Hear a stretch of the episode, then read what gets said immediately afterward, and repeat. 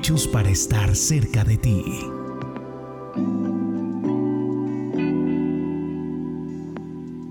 El podcast de la personería de Itagüí. Saludo cordial a todas las personas que nos escuchan a través del podcast de la Personería de Itagüí Hechos para estar cerca de ti. Bienvenidos a este cuarto episodio donde vamos a hablar sobre recepción de quejas contra servidores públicos y asesoría jurídica. Recuerde entonces que nos puede escuchar a través de la plataforma Anchor y a través de las demás plataformas de música y de podcast donde estemos disponibles. Estos son dos servicios muy importantes dentro del trabajo de la personería. Por eso quiero darle la bienvenida al personero John Jairo Chica, quien nos acompaña en este espacio. Personero, bienvenido. Muy bien Alexis, saludos para usted y para todas las personas que nos escuchan. Para ir comenzando, quiero preguntarle cómo ha sido la cercanía con los personeros estudiantiles precisamente en este año tan atípico para ellos y para todos. Alexis, de verdad que ha sido una experiencia maravillosa, pues de bien la pandemia nos ha encerrado. A través de los personeros estudiantiles nos hemos unido en concordia con estos más de 30.000 estudiantes que tenemos en las instituciones educativas. Yo me posesioné el primero de marzo y acto seguido a para esa semana y la siguiente me tocó asistir a la posesión de los personeros y los representantes estudiantiles. Y de verdad que fue algo muy importante de ver el acercamiento que uno tiene con la población académica. Desafortunadamente, por la pandemia nos quedaron algunas instituciones, como la Diego Echavarría Misas, que no pudimos estar al momento de la posesión porque nos tuvimos que aislar. Ellos son muchachos con muchas capacidades. Ellos se prestan para un concurso donde van y presentan su nombre como propuesta a todos los estudiantes que componen el establecimiento educativo y cuando son elegidos comienzan a dar el cumplimiento de su programa. Desafortunadamente desde la distancia ha sido muy difícil, pero en compañía de mi equipo de comunicaciones y de la Delegatura de Vigilancia para los Derechos Colectivos y del Medio Ambiente, hemos tenido mucho acercamiento con ellos. Incluso la semana pasada tuvimos un acercamiento especial en la Universidad Ideas en la cual generamos unos compromisos de protección con el programa que tiene la administración municipal en cabeza de la primera dama Itagüí, Ciudad para la Familia, donde estamos de frente con la protección de los niños, niñas y adolescentes contra el abuso sexual y la explotación económica. Ellos, en compañía de, del funcionario de comunicaciones, Andrés Baena, están haciendo el video de forma tal de que lo podamos montar en nuestras redes para que nuestros niños comiencen el proceso de identificar y proteger de que no vayan a ser violentados o abusados sexualmente por alguna persona. Eh, damos la orientación necesaria y aparte estamos construyendo unos collages con los, eh, con los integrantes de los comités académicos a fin de que podamos llevar a las los consejos directivos la salvaguarda de la protección de los derechos fundamentales para nuestros infantes. Hay un tema que ha sido bandera durante muchos años para la personería, que a hoy se enfrentó a su mayor reto y fue la pandemia. Pero aún así, usted encabezó esa aventura de hacerlo virtual. Le hablo del concurso de oratoria. ¿Cómo les fue con esa experiencia? Eh, Alexis, eh, la personería hasta el año pasado llevaba la vigésimo, primera versión del concurso de oratoria y siempre fue presencial. Eh, para el momento en que yo me posesioné y a partir de la segunda semana que nos tuvimos que encerrar de conformidad con lo establecido y mandado por el gobierno nacional para protegernos del COVID-19, yo tenía dentro del proyecto dentro del proyecto institucional, lo que nosotros denominamos el PEI, teníamos contemplado el concurso de oratoria versión 22.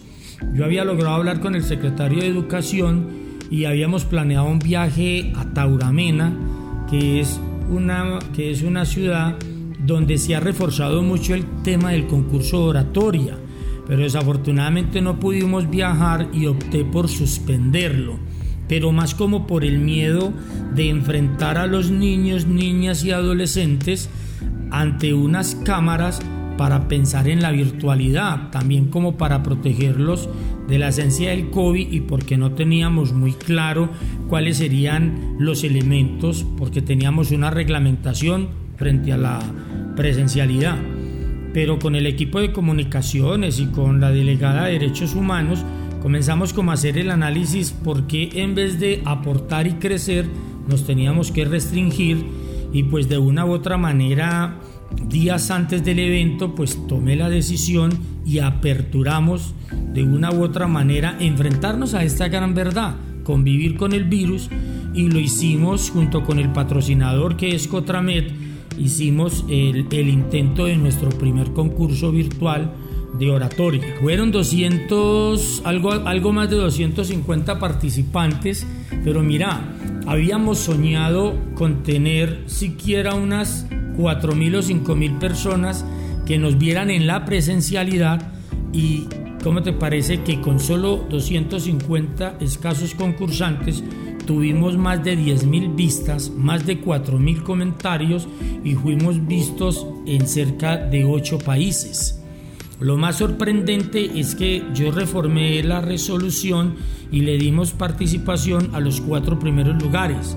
Entonces mandamos 16 estudiantes para el departamental y oh sorpresa, de los 12 ganadores solamente nos ganamos 11. Nada más y nada menos. Nada más y nada menos que 11.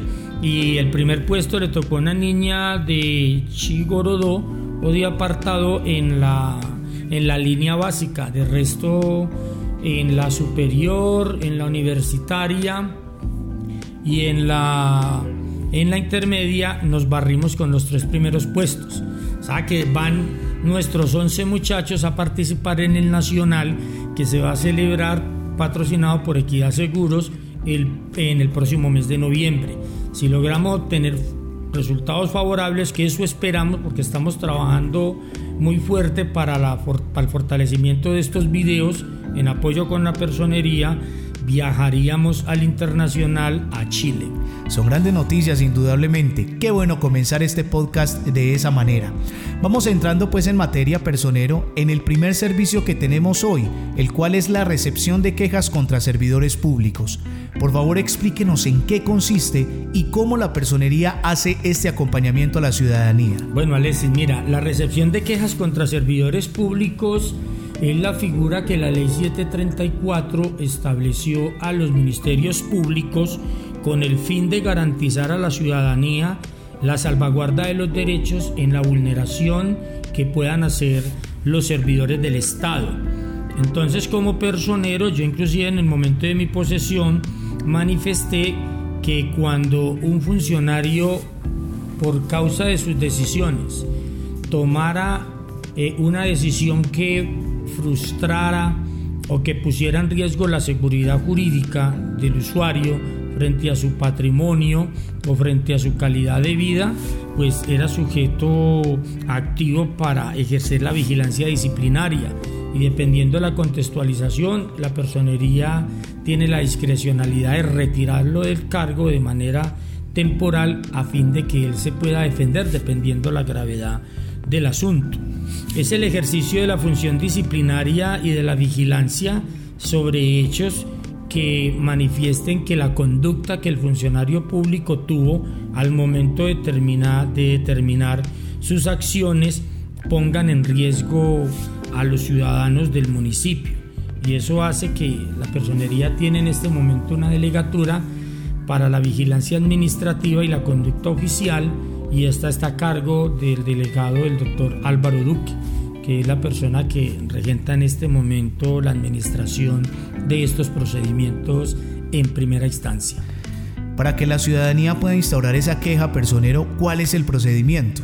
Bueno, el ciudadano llega aquí a la oficina, se registra aquí en atención al público y ahí se le direcciona hacia el funcionario competente, en este momento hacia la abogada que recepciona las quejas y allí de manera autónoma hace el comentario o cuenta cuál es la situación que le acontece y se le recepciona el documento escrito y con posterioridad pasa al despacho del, del delegado y este toma decisiones para determinar si se inicia o si archiva la conducta de este funcionario a través de los documentos requeridos para tal fin. ¿Y debe ser presencial o se puede por medio virtual? La, a través de la virtualidad se pone la queja, se puede colocar a través de nuestras redes, a través de los correos enunciados ahí en nuestra página y con posterioridad el funcionario determina si puede llamar para que amplíe la queja el ciudadano. También tenemos que dar a conocer que las quejas también pueden ser anónimas o pueden ser de manera directa con el fin de que se verifique la conducta del servidor público eh, que en ese momento se le esté haciendo algún señalamiento. Perfecto, muchas gracias personero. Este es el primer servicio del que hablamos hoy para que usted que nos escucha sepa de manera clara cómo proceder en caso de encontrarse frente a este tema. Tenemos un segundo servicio del que vamos a hablar hoy, personero. Es la asesoría jurídica. Cuéntenos en qué consiste, de qué se trata esto. Bueno, Alexis, la asesoría jurídica yo diría que es de esas facultades que la personería municipal tiene, porque a los abogados se nos restringe eh, las facultades cuando somos servidores públicos para ser abogados, pero el personero tiene esa capacidad de asesorar en todas las áreas del derecho y de orientar al ciudadano hacia dónde debe de dirigirse o qué acciones tomar cuando siente que se le están vulnerando los derechos. Nosotros damos asesoría en materia laboral, damos asesoría en materia administrativa, en materia civil, en materia penal, a fin de que los ciudadanos puedan solucionar las dudas que tengan al respecto y dependiendo las condiciones o las necesidades del servicio, iniciamos con lo que nosotros hablábamos ahorita, sobre las acciones, si tenemos que hacer algún derecho de petición o si tenemos que incoar alguna acción de tutela, una acción de grupo, dependiendo de las circunstancias, teniendo, el, teniendo en cuenta tiempo, modo y lugar, nosotros damos la orientación. Inclusive te cuento que ahorita en este tiempo de pandemia en materia civil, nosotros hemos tenido acercamientos entre arrendadores y arrendatarios a fin de que puedan negociar Primero por la protección que el gobierno nacional dio a los arrendatarios para que no fueran sacados de estas residencias o de sus viviendas de manera abrupta o ilegal. Pero ahora que se levantó la medida estamos haciendo unos acercamientos de forma que se negocie el pago de la deuda y el tiempo para que ellos puedan desocupar o restablecer el contrato. También hemos tenido algunos acercamientos con usuarios frente al tema del pago de algunas obligaciones civiles sin que tenga que llegar pues a la jurisdicción ordinaria para hacer el cobro o los mandamientos de pago cuando son ejecutivos. Hemos hecho también acercamientos en materia en materia laboral donde buscamos de que las personas cuando vienen y nos colocan la queja, pues nosotros no podemos hacer conciliaciones porque no somos los legales, pero cuando se trata así de almacenes donde echaron a la persona, llamamos a ese patrón a ver si de pronto tenemos alguna forma de mediar con ellos para que vuelvan y les restablezcan la posibilidad de continuar trabajando, modificando los horarios, porque no ha sido ajeno para la población colombiana que la pandemia ha dejado sin empleo a muchas personas. ¿Y ese servicio también es gratuito? Sí, el servicio, la asesoría jurídica, la recesión de quejas contra servidores públicos y toda la oferta institucional que nosotros tenemos en este momento son totalmente gratuitos. Bajo ninguna circunstancia, bajo ninguna circunstancia tienen costo alguno. Incluso el documento con el que nosotros elaboramos las solicitudes de los usuarios lo aporta la personería municipal. Gracias personero. Llegamos al final de este cuarto episodio del podcast Hechos para estar cerca de ti. Nos volveremos a encontrar en otro momento, personero. Muchas gracias. Bueno, señora Alessi, muchas gracias. Un saludo para ustedes. Estaremos en constante sintonía. Personería de Itagüí, hechos para tus derechos. 24-7, también para ustedes. Nuevamente la invitación. Recuerde que nos puede seguir en las diferentes redes sociales donde aparecemos como Personería Municipal de Itagüí. También nos puede visitar en nuestro sitio web www.personeriaitagüí.gov.co y en caso de tener alguna inquietud puede escribirnos al correo contáctenos arroba. Recuerde también que nuestros números de contacto son el 376-4881, 373-0876 y 376-4884. Gracias por habernos acompañado en este cuarto capítulo, en este cuarto episodio del podcast de la Personería de Itagüí, hechos para estar cerca de ti. Nos volveremos a encontrar a la hora y el día que usted desee escucharnos. Muchas gracias.